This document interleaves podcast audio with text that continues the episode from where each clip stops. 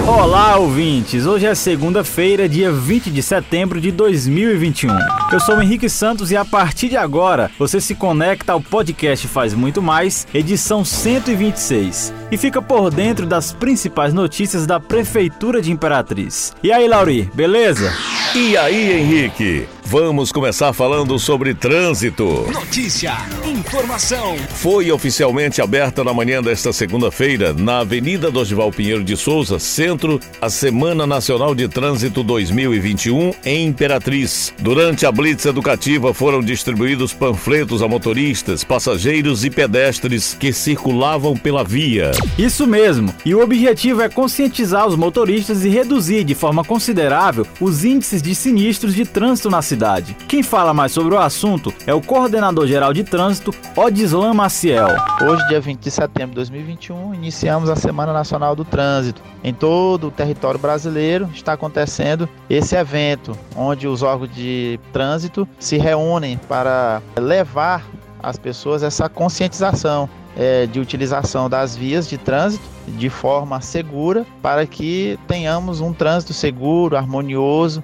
então a Secretaria de Trânsito de Imperatriz, juntamente com seus agentes e também a equipe de educação para o trânsito, se mobiliza diuturnamente durante todo o ano para levar essa educação de trânsito para as pessoas, né? Para que as pessoas se conscientizem que não saiam nas vias de trânsito é, sob efeito de álcool, porque é, essa infração tem causado muitas mortes na cidade de Imperatriz e em todo o Brasil. Então as pessoas têm que ter consciência que ao beber, que elas não venham a dirigir nenhum tipo de veículo. É a mesma coisa acontece com as pessoas que se conscientizem para que não dirijam seus veículos utilizando-se de aparelhos celulares, falando ao celular, digitando, manuseando, enfim tem causado muito acidente e tem prejudicado a fluidez do trânsito. Que as pessoas também se conscientizem para que elas não excedam o limite de velocidade nas vias, para que tenhamos um trânsito seguro. Então, todas essas medidas e todas essas ações de segurança no trânsito, elas visam o bem comum, que é a vida das pessoas. Então, que as pessoas tenham essa consciência.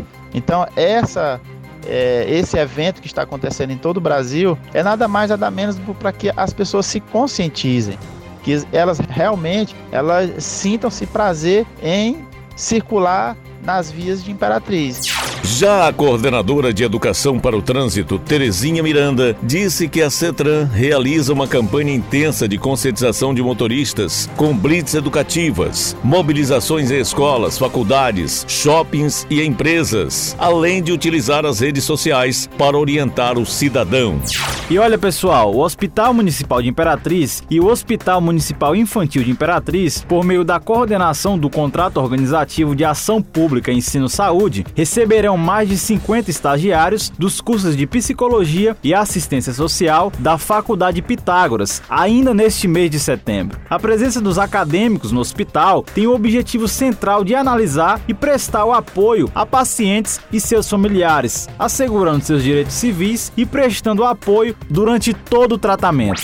Os estagiários serão nossos parceiros em conjunto com um profissional que atue com a equipe médica, fará o acompanhamento no momento do boletim médico em casos de óbito e atuará no processo de hospitalização de forma humanizada, disse o diretor do HMI, Vitor Pachelli.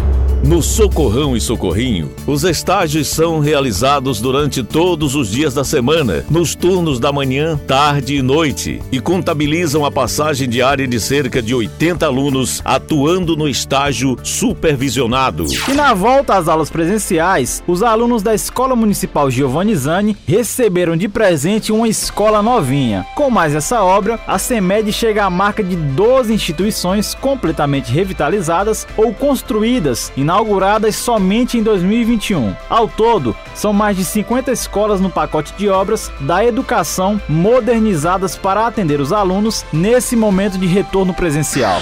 A reforma contemplou toda a estrutura física, bem como a pedagógica, além da modernização, já com as características da educação, esquadrias de vidro temperado, climatização e mobiliário novo. A escola recebeu uma quadra esportiva coberta com estrutura metálica Itálica. Já na área pedagógica, para atender o retorno no modelo de ensino híbrido, houve instalação de laboratórios de robótica, ciências, matemática, sala multiuso, biblioteca e sala de atendimento educacional especializado.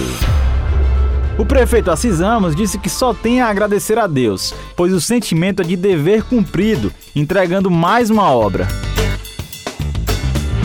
E por aqui encerramos o podcast Faz Muito Mais da Prefeitura de Imperatriz. Agradecemos pela sua atenção. Lembrando que esse e outros podcasts você pode acessar no portal imperatriz.ma.gov.br barra podcast, redes sociais e principais plataformas de streaming.